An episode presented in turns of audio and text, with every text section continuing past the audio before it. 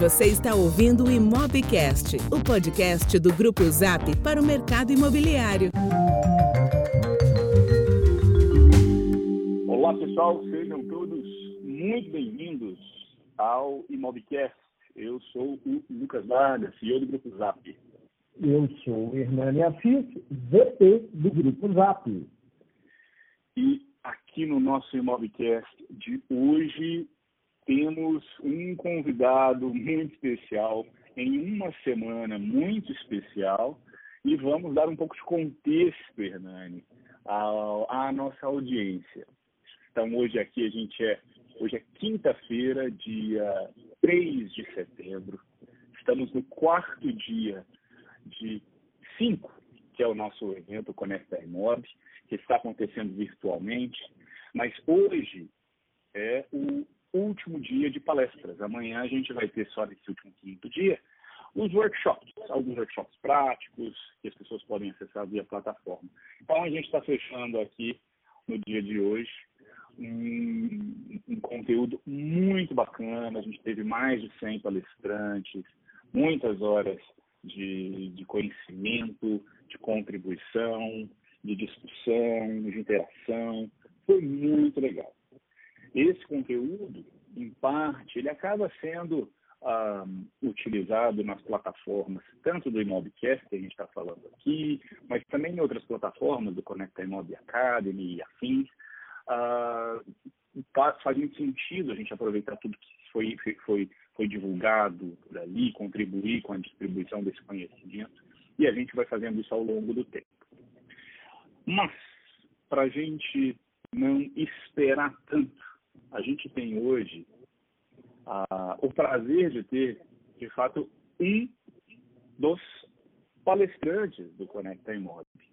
E que, ah, por, por, um acaso desses do mundo pós-Covid-19, em que a gente teve que fazer um evento 100% digital, ah, sabíamos que tínhamos que explorar novos modelos para conseguir alcançar o propósito Conecta Imob. Decidimos fazer um evento quase que 100% ao vivo. E com isso a gente tem imprevistos.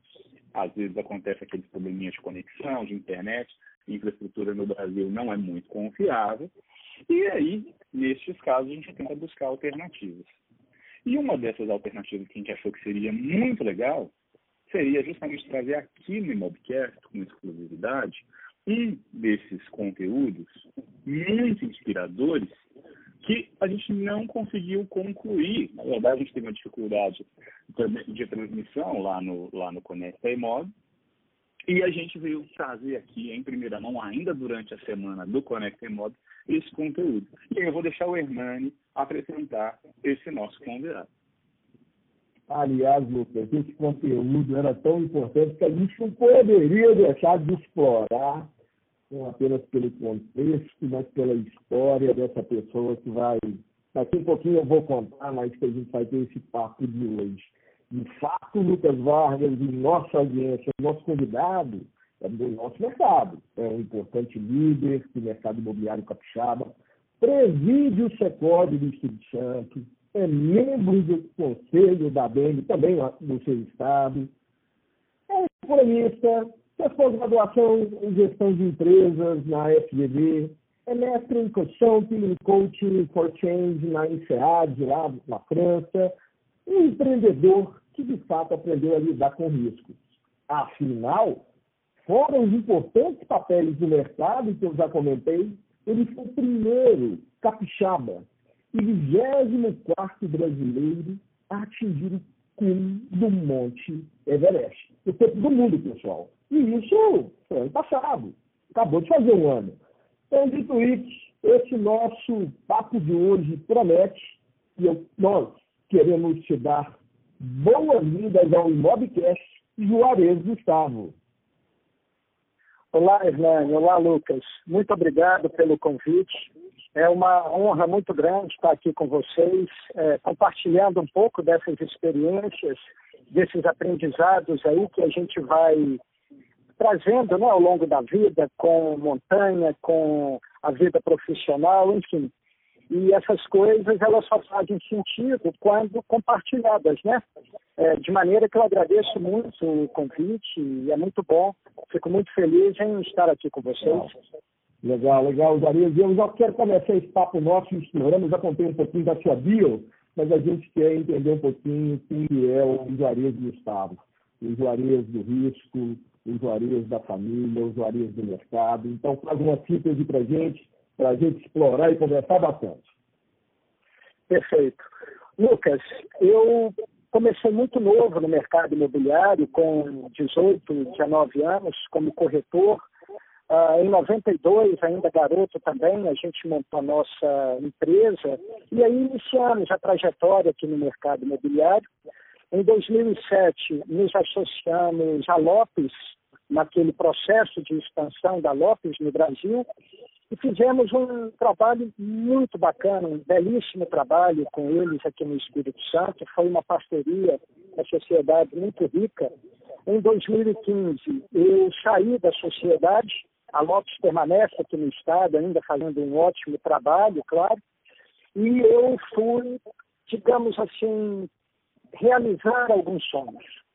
A vida nossa, eu acho que ela é, de alguma maneira, assim, são ciclos né, que a gente passa, e eu lá com os meus 45 anos, pensando um pouco né, no, no, momento seguinte, aí, como que eu queria viver esse momento seguinte, foi quando então eu decidi fazer esse curso de mestrado em gestão de mudanças na França, e foi muito rico lá no INSEAD, e determinado momento, olhei no espelho e falei: é chegada a hora de tentar o Everest.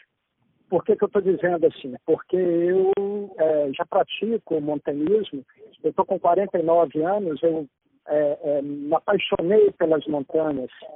Quando eu tinha 30 anos, comecei e não parei mais. Mas o montanhismo é um hobby para mim. Né? Então eu fazia quando podia. Então, às vezes falhava um ano, às vezes dois, mas a próxima montanha sempre estava na minha cabeça. E tem um projeto do montanhismo mundial que chama Sete Cumes, que consiste em subir a montanha mais alta de cada continente. São e ora fazia né? um. Como? Esses são os Seven Summits. Seven Summits, exatamente. Ora eu fazia um, ora eu fazia outro, e de repente eu já estive no sete, nas sete montanhas que compõem o projeto Seven Summits, porém fiz seis, porque o Denali no Alasca a gente não conseguiu fazer por conta da condição climática. Mas aí, em 2017, eu falei, é chegada a hora de tentar aí o Everest. E então me preparei né, para o Everest e em 2019 foi quando foi quando eu estive lá, tive o privilégio, a honra de, de tentar é, chegar no cume da montanha e chegar no cume da montanha. Né? Então, essa é um pouco da minha história aí com o montanismo. Eu permaneço naturalmente no mercado imobiliário, tenho as minhas atividades, hoje mais voltadas para desenvolvimento de novos negócios, ah, mas hoje eu mesclo, coloco no liquidificador, vamos dizer assim, essas paixões todas, que é mercado imobiliário, que é montanha, que é esse mundo acadêmico também. Eu tenho é, é, estado como professor convidado da Fundação Dom Cabral, enfim. Então eu, eu hoje gosto de, de trabalhar nessas nesses campos todos assim, e isso de alguma forma é o que é o que tem feito sentido para mim e me completa. Muito legal. Juarez, você comentou então ano passado, super recente né, esse episódio, e parabéns. São, são muito poucos brasileiros que chegaram ao cume do Everest. São quantos? Deve ser algumas poucas dezenas. São 25 brasileiros. 25 ah, brasileiros, muito legal. Isso. Ano passado, dois brasileiros né, fizeram o cume, eu e, e um outro brasileiro. Esse ano não teve temporada lá, a montanha ficou fechada por conta da pandemia. Uhum, entendi. E, e, então, cara, assim, no ano passado, esse baita desafio, né? E E eu acho que o interessante dessa experiência, imagino que era um pouco disso também que você ia trazer num evento como Conecta Mob para os profissionais que estão ali, é justamente o, o, os aprendizados e o quanto essa experiência pode ser comparada a, um, a, a uma jornada profissional, os desafios podem ser comparados e tentar entender o, o, o, quanto você aprendeu e alguns ensinamentos legais que a gente poderia transferir. E, e, e, aí eu deixo você explorar um pouco disso, mas eu imagino que a preparação para um evento como esse, ela requer não só uma preparação física, mas também uma, uma preparação mental absurda. Sim, sim, é, requer sim, Lucas. O Everest é uma montanha grande, é um desafio grande. E foi difícil para mim conseguir é, é, abraçá-lo todo, porque é, era uma coisa assim difícil. A, a, dimensão e tudo que envolve era muito grande. Então eu tinha dificuldade assim de começar, por onde começar, né? E é, de maneira que é um, um, planejamento absolutamente intenso que envolve é, não só a questão da preparação física e, e, tudo que está relacionado a isso, de treinamentos, ah, mas também ah, é, questões relacionadas à, à logística, é, você definir e escolher a empresa que você vai contratar, qual rota você vai seguir, qual estratégia você vai fazer, questões é, que talvez possam parecer simples, mas absolutamente relevantes, que é os equipamentos, a qualidade do equipamento, qual bota você vai escolher, é, quais os cuidados que você vai ter com seu corpo, enfim, é, um planejamento absolutamente minucioso, onde não pode faltar nada, mas também não pode sobrar nada, porque na montanha tudo pesa, né? Então, tudo, ou você está carregando, ou mesmo quando tem um carregador, o carregador está carregando. Então, o que você está levando vai ser carregado por alguém, por você ou por um ajudante. Então, essa preparação é muito importante.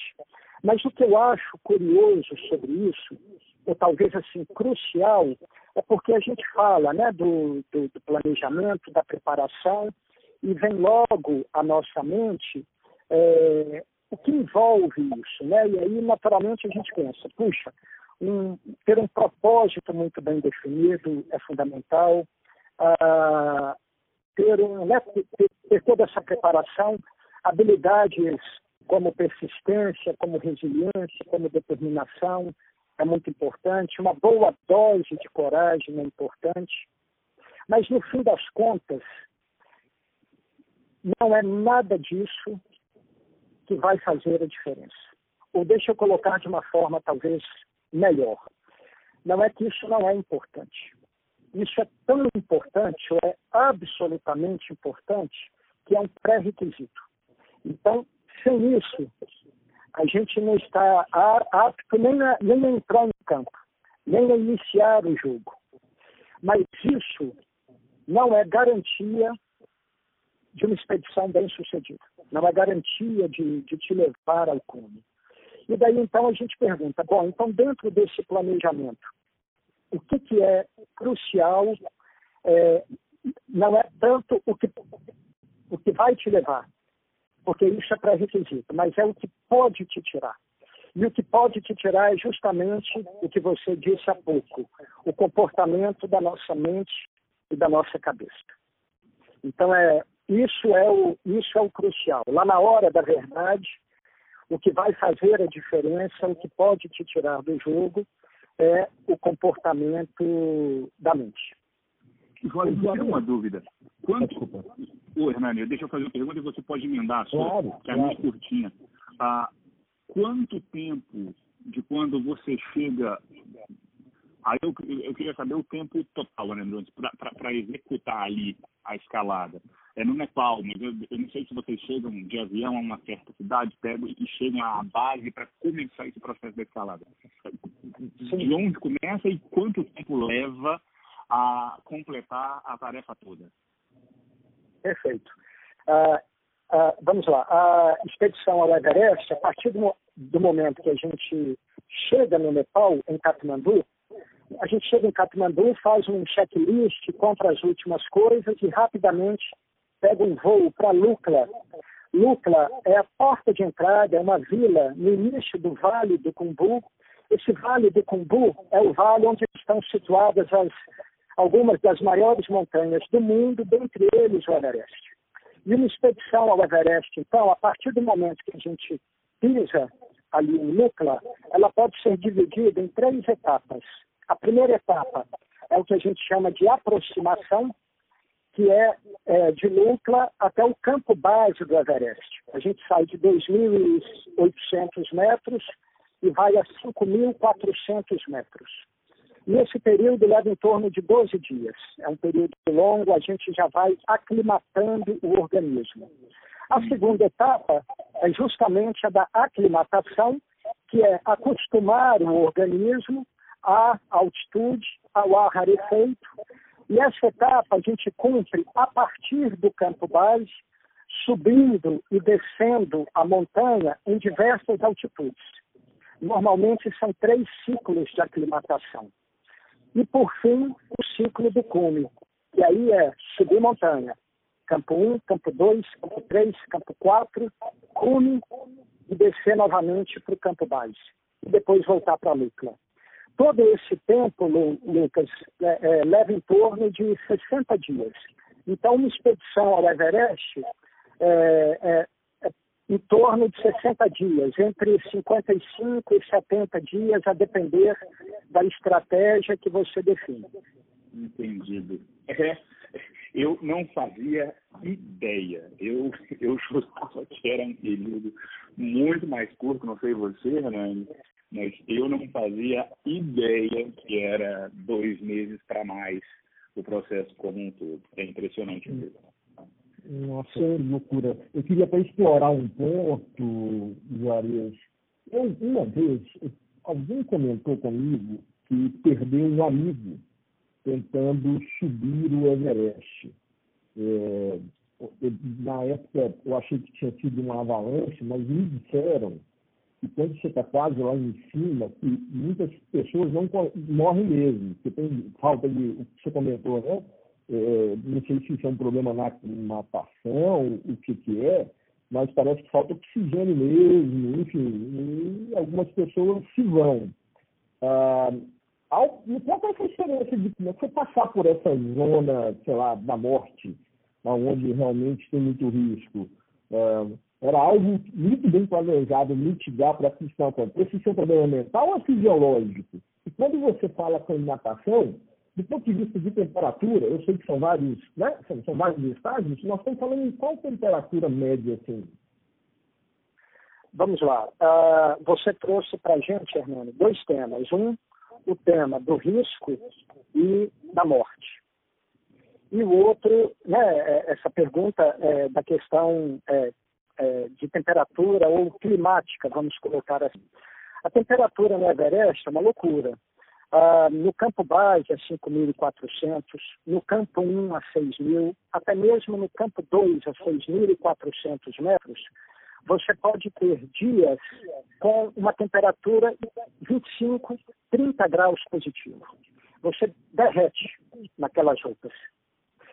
E bastou uma nuvem cobrir o céu, o, o, o sol, ou chegar à noite e a temperatura despenca para menos 5, menos 10 graus. Então há uma amplitude térmica muito grande até essa altitude.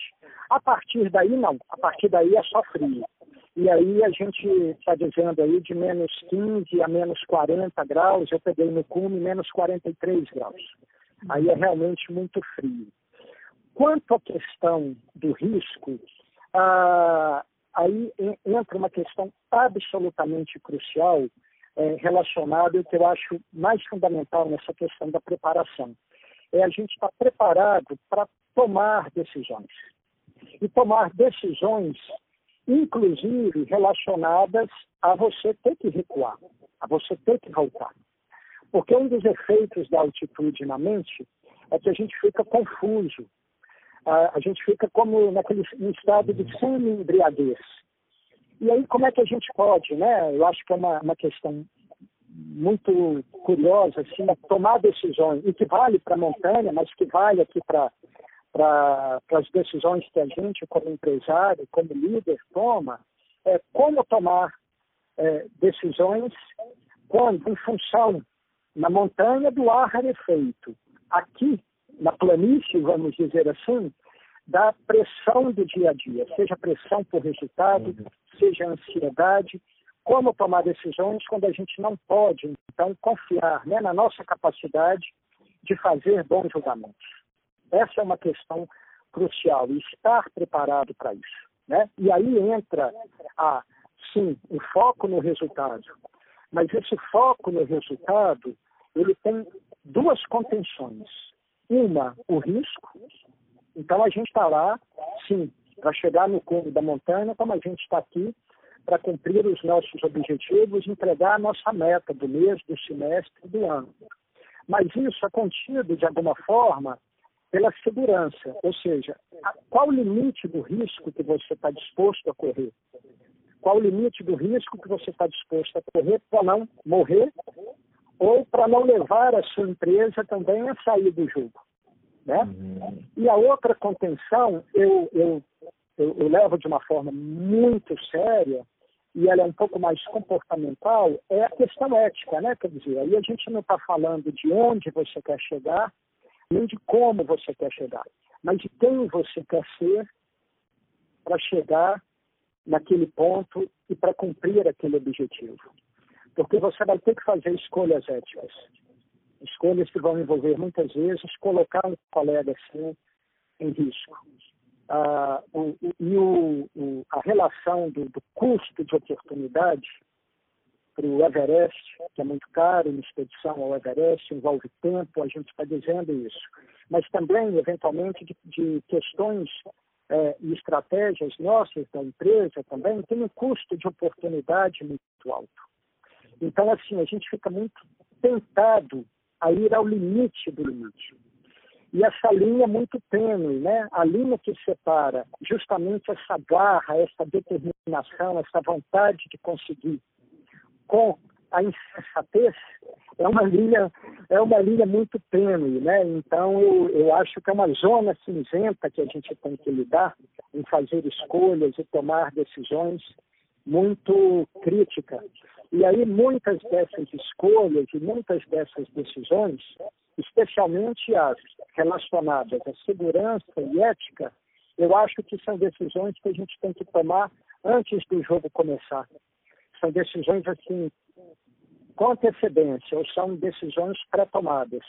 Porque se deixar para tomar lá na hora, ah, é perigoso, sabe? A gente não pode confiar na, nessa capacidade nossa de bons julgamentos. Aí eu é costumo dizer, né? É, é, só, só concluindo, tudo que é inegociável, tudo que é inegociável relacionado a resultado, segurança e ética, eu acho que tem que ser uma, uma decisão pré-tomada, sabe? Interessante, muito interessante.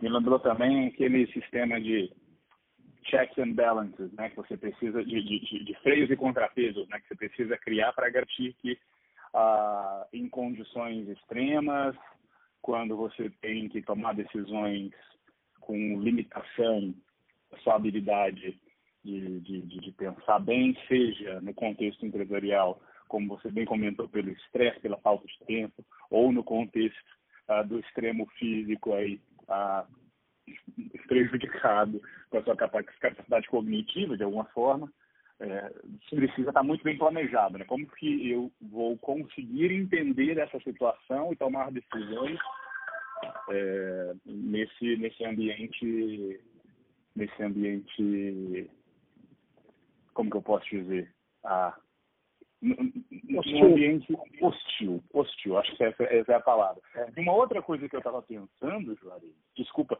é, é, na mesma linha aqui do, da, da de expor a, a, nossa mente a um, a um ambiente difícil, a um momento difícil, é, eu, eu fiz maratona, né? E, e, e, eu estou até agora um pouco assustado com seus 60 e poucos dias, porque a maratona são algumas horas, né? E, e para quem faz maratona, É, eu não sei se você já fez, mas Aham. já fez maratona, então acho que é mais fácil. É mais Já. fácil conversar com você sabendo. Então, quando, e, e assim, eu não, não, não era um, um cara que corria muito e resolvi fazer, então comecei lá, arrumei um, um, um técnico para me, pra me ajudar a estruturar, tem todo um planejamento, você vai fazer os treinamentos. E, e o interessante é que no treinamento para maratona, uma coisa que eu não sabia é que você não corre os tais 42 quilômetros que você vai correr na maratona, você faz menos, né? E, e, e aí, tá, todo mundo que, que- que faz a maratona pela primeira vez comenta que, nossa, quando passa daqueles 30 e poucos quilômetros, 30 e alguns, que normalmente foi o meu limite durante os treinamentos, bate aquele desespero. E aí tem toda um um- um- uma preparação psicológica para você conseguir lidar com, com, com, com, sua- com, com- os, com os desafios da mente, para você completar. Sim, tem um desafio físico, é óbvio, mas normalmente não é o, não, não é o físico que entra no, no caminho para você completar a tarefa, mas sim o psicológico. E. e eu imagino que no seu caso isso é levado ainda mais ao extremo. Por um outro motivo. Os tais 42 quilômetros, adicional, os tais 42 quilômetros da maratona, é, você tem marcos muito claros, né? Seja os quilômetros que você anda, seja os minutos que você vê passando, porque você já tem ali uma programação do, do, do ritmo com o qual você vai correr, então você marca, você tem marcações mentais. E tem toda uma questão de comportamento, né? É, de economia comportamental que faz com que a gente, ah, muitas vezes, seja. A gente passe a perna na gente mesmo com, com, com essa dificuldade mental que a gente tem em lidar com essas situações extremas. Eu imagino que no seu caso, subindo 60 dias, aí na verdade subindo por um quê? Uns 45, alguma coisa do tipo. Mas como que você lida com a criar, com, com a estrutura mental pra, pra, porque eu imagino que vários dias você deve estar no meio do gelo, só gelo e, só, e, e sem, e sem muito objetivo de curto prazo. né? Eu acho que é isso que eu estava querendo dizer. Numa maratona você tem ali objetivos de curto prazo, o próximo quilômetro, os próximos 5, 10 minutos, etc. É, e, e isso no ambiente empresarial existe muito. Você tem métricas, você tem planos, ah, seja mensais, diários, semanais. Você, você se organiza ao redor de objetivos de curto prazo. Lá no longo prazo você tem aquele grande objetivo de final de ano ou de longo prazo. Mas e no seu caso, como que funciona a mente e o caminhar para fazer com que você tenha estímulos dia após dia para seguir evoluindo? Quais são esses, essas pequenas vitórias ao longo do dia? Você trouxe, Lucas, é, dois temas muito, muito relevantes.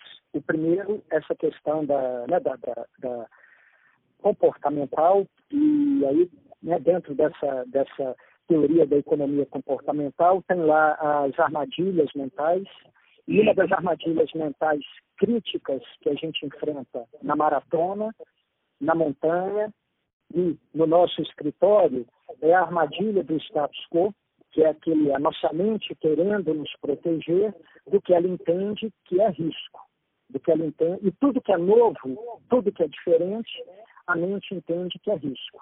E ela vai fazer de tudo para nos proteger, inclusive nos auto-sabotar. E eu passei por um processo absolutamente claro em relação a isso, foi o ponto mais crítico, talvez, da minha escalada, que foi um processo de autossabotagem, que eu acabei machucando lá no, no, né, durante esse período de aclimatação e quase que tive que voltar para casa. Então, assim, é, é impressionante como que a nossa mente ela vai fazer de tudo para evitar o que ela entende que seja sofrimento. E como lidar com isso? É, porque isso é inconsciente, né? A gente está Uhum. falando de armadilha mental, é inconsciente. O raio todo é que a gente não sabe o que, que o subterrâneo da mente está tramando. Então, a única maneira de lidar com isso é conhecendo isso, é tomar consciência disso. Normalmente, essa consciência vem da experiência, né? Então, a partir do momento que você sabe que isso pode acontecer, ou você consegue mitigar, ou você consegue reagir. e torcer para reagir a tempo uh, de, enfim, de ser possível né, uma reação, que foi o que acabou acontecendo comigo. O outro ponto, então, assim, essa questão da armadilha mental, lidar com, com, com, com esse mecanismo de defesa da nossa mente, querendo nos poupar do sofrimento, é uma coisa louca. Uh, e o outro ponto que você trouxe muito interessante, esses marcos isso eu penso que acontece na montanha também. Uma diferença que existe da montanha para a maratona é que a, a, maratona a gente dosa esses marcos de maneira a cruzar a linha de chegada. Na montanha, o que a gente poderia entender como essa linha de chegada, que é o cume da montanha, a gente está no meio do caminho. A gente tem toda uma montanha para descer. E 80% dos acidentes e das mortes em alta montanha ocorrem justamente na descida, porque você já está no limite físico e, mentalmente você dá aquela relaxada. Às vezes você esticou a corda além da conta, de maneira que não resiste à volta.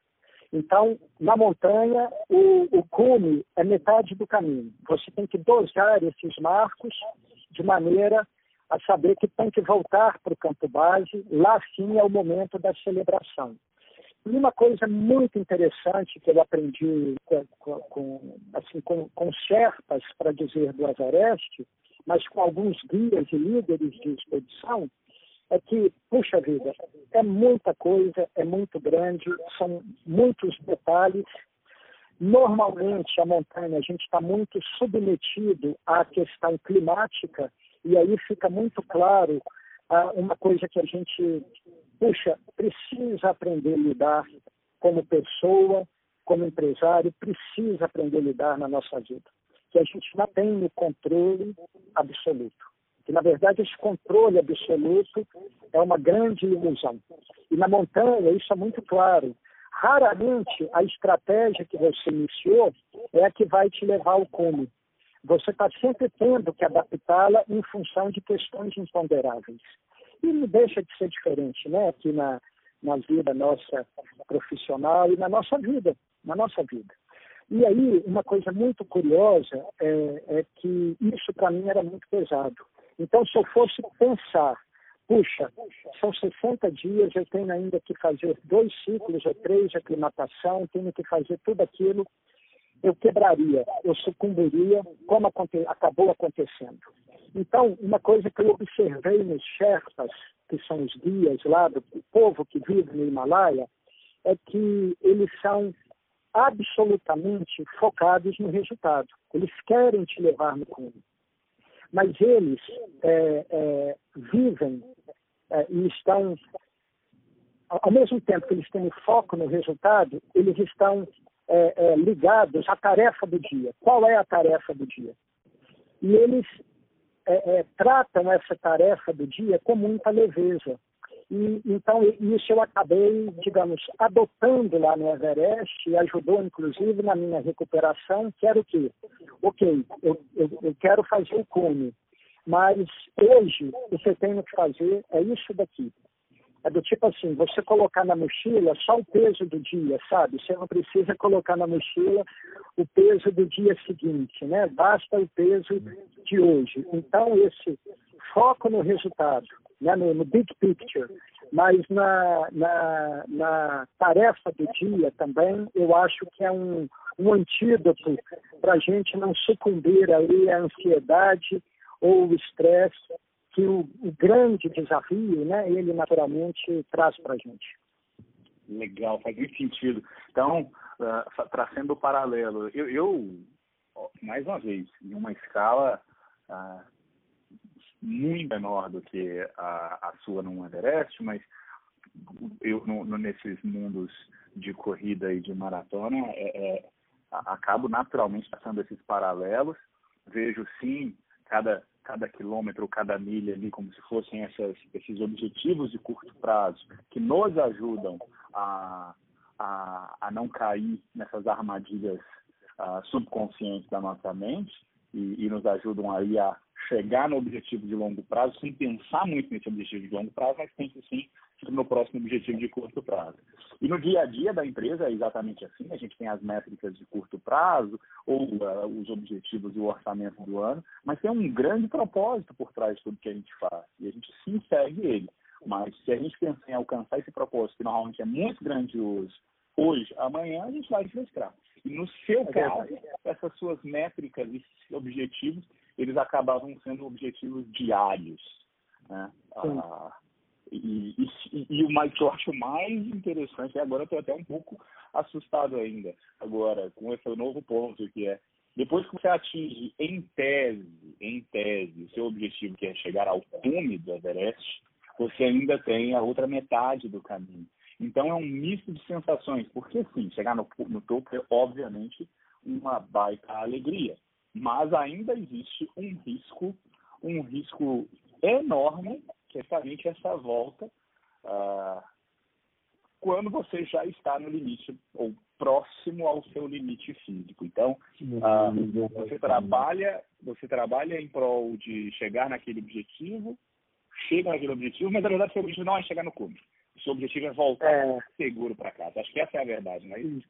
Exatamente, exatamente isso. É, tem até um, um, um, ditado assim, né, do montanismo que dizem, né, o, o, o cume é opcional, é, voltar vivo é mandatório, né? Então é exatamente isso. É, é a gente tem que voltar vivo para casa. Muito legal. Ô, Juarez, eu queria entender um pouquinho vocês estão conversando e eu estou começando a enxergar os Juarez escalando o Everest, porque é uma, uma, uma, deve ser uma, uma questão magnífica, uma conquista magnífica na vida. Mas eu vejo que é uma conquista é, não é totalmente individual, porque tem um time que acompanha.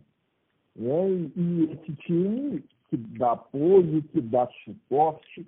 E aí eu queria entender, Juarez, é, se esse time vai faz toda a jornada mesmo, se ele vai até o clube, se ele vai até o ponto depois de você e vai sozinho, e se algum momento, quando você está sob uma pressão muito grande, uma exaustão, uh, se dá vontade de desistir, eles ajudam, você uh, uh, pode ficar doente, eu não sei se você passou por alguma, fora lá no início que você teve um acidente, se você ficou doente, dizem que é muito comum também, ficar cego por causa do, do raio ultravioleta e etc se em algum momento alguém do time quis desistir no seu lugar, sabe?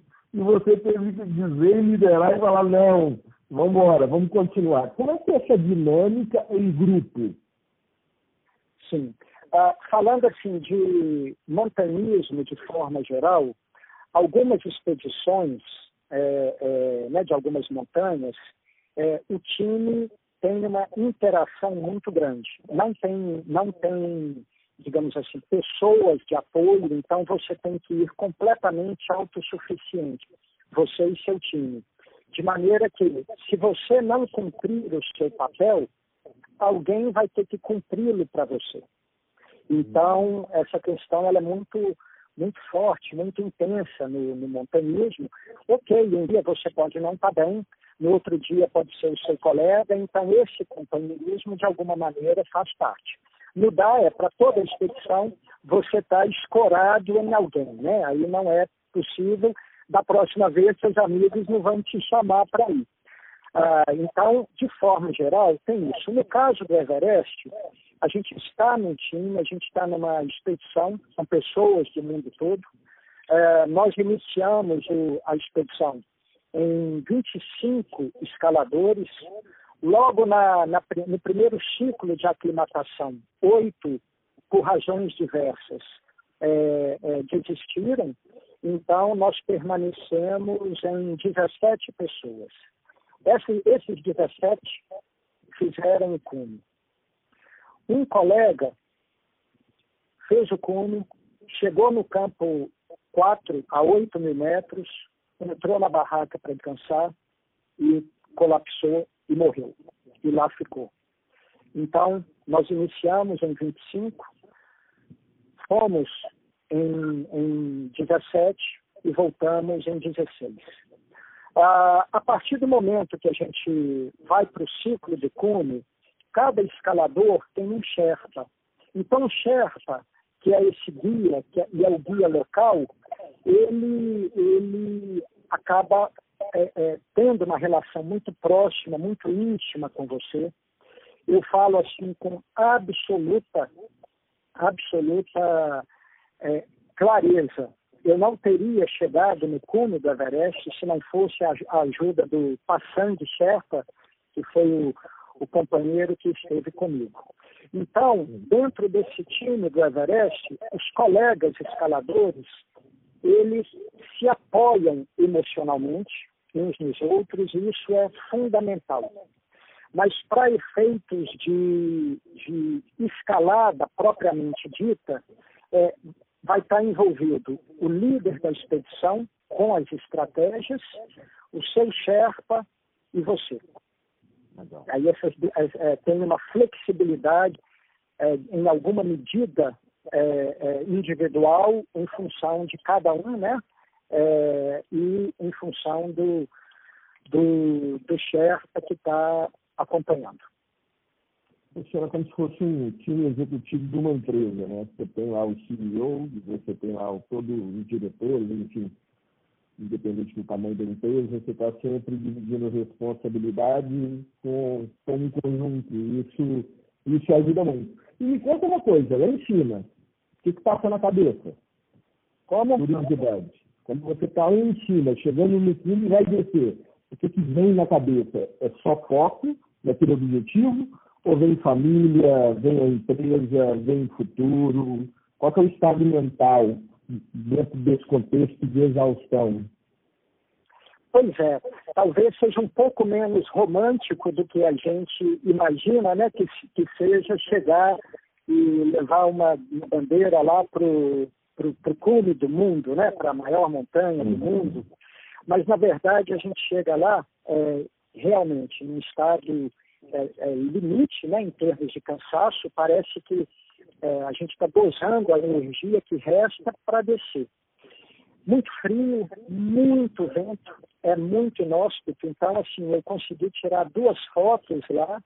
Uh, ficamos 15 minutos no cume e rapidamente, acho que o pouquinho de, de razão, de racionalidade que sobra na nossa mente é para falar, olha, está na hora de descer, você tem uma montanha para descer. Uh, então, assim, é, é, fica essa dubiedade né, entre a emoção de chegar, mas isso é um pouco, é, tem, né, é, é um pouco assim, você está muito cansado e a responsabilidade de ter que descer.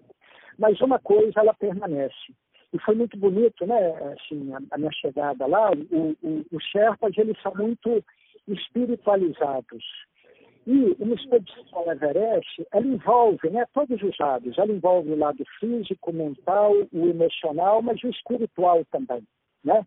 independentemente de religião. E o Sherpa chegou lá no cume do Everest, eu fui dar um abraço nele, no Passangue. Primeira coisa que ele fez, colocou as mãos na pedra que tem lá, fez a prece dele e os agradecimentos. Eu fiz da mesma forma também, é, agradeci muito a Deus a oportunidade é, né, e desci. Então, assim, chegar no cume da montanha, como que eu resumiria? É uma gratidão muito grande, agradecer a Deus, agradecer né, bem as pessoas que te ajudaram, tirar aquelas duas, três fotos de praxe, dar um abraço no, no colega, no companheiro que chegou lá com você e rapidamente pegar o caminho o caminho de volta, sabe? A hora de comemorar é lá embaixo. Bom. Muito legal. Legal, eu, legal. Eu diria que um papo desse dá vontade, viu, Lucas? Não vai puxar minha orelha, então vou parar de perguntar, porque nosso tempo, infelizmente, já está estrangulado aí nessa reta super final. Mas dá vontade de ficar horas e horas e horas aqui querendo sugar todas as submissões que vão muito além do montanhismo, mas se aplicam na vida pessoal, na vida profissional, enfim, na, nos seus ideais, até como propósito de vida. Muito legal, né, Lucas? Muito legal, muito legal. A gente realmente estourou, mas eu tenho ainda uma última pergunta, Jorge. A gente está falando aqui, é, você começou comentando da sua experiência dentro do mercado imobiliário, começou muito cedo, evoluiu, ah, essa, teve junto aí ah, de, um, de uma das, dos maiores grupos imobiliários do país, e aí ah, decidiu evoluir, eu diria, numa jornada mais até espiritual de redescoberta, buscando outros objetivos. Mas só para a gente fechar, o que está por vir? O que, que são os seus próximos desafios? Pois é, né? É, bom, relacionado assim à montanha, eu tenho muita vontade, é, naturalmente, de voltar no Denali, no Alasca, que é a montanha né, dos sete cumes que, que é, é, faltaria né, para eu, eu completar. Essa minha história com os sete cumes, eu, eu, se eu tivesse que encerrá-la aqui, Lucas, eu encerraria e eu acho que essa falta do Denali, ou seja, meus sete cumes, ter sido sete montanhas e seis cumes, eu acho que retrata muito bem o que é o montanhismo, o que é a vida, a gente lidar com, com isso. Mas eu tenho vontade de voltar no Denali, sim, para completar e porque é uma montanha linda demais. Eu tenho um projeto com meus filhos, eu tenho dois filhos adolescentes, é, 20 anos e, e 16 anos, o Davi e o João, e a gente já há alguns dois ou três anos tem um projeto de subir as dez montanhas mais altas do Brasil.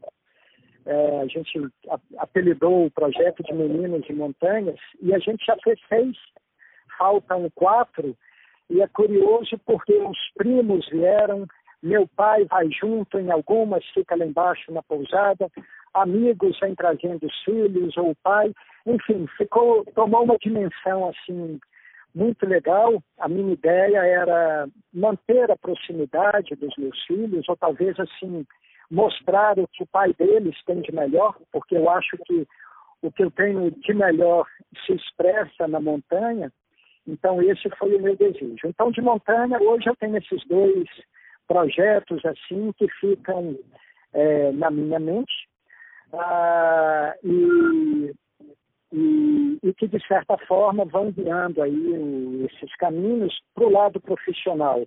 Eu entendo, eu, eu, tenho hoje, assim, tenho tido muita curiosidade de, de trabalhar e de explorar ah, essas questões relacionadas à liderança, a uma liderança mais consciente, as questões relacionadas à decision making, na tomada de decisões, enfim, pegar um pouco é, desse dessa experiência né, que, que, a, que a vida me, me proporcionou, de montanhas, de negócios, de mundo acadêmico, colocar isso num liquidificador e, de alguma forma, criar algumas, enfim, alguns insights aí para estar tá desenvolvendo junto a, a lideranças. Muito legal, muito legal. Se a gente pudesse explorar mais aqui, até agora eu ainda estou um pouco assustado. É, como você, eu imagino, né? A gente fica buscando novas, novos desafios por algum tipo de uh, desejo interno que a gente não consegue explicar que a gente quer saciar. Por isso que eu acabei fazendo lá a maratona e você imagina que tem esses objetivos uh, que para muitos deve ser uh, muito fora do normal, né? Mas que a mim não só me causa uma curiosidade, mas também me instiga, né?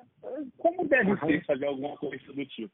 Não sei como que começaram esses seus anseios lá aos 30 anos, quando você começou no montanhismo, mas agora confesso que pelo menos um ouvinte seu ficou instigado e vai começar a explorar esse assunto. Ah, então.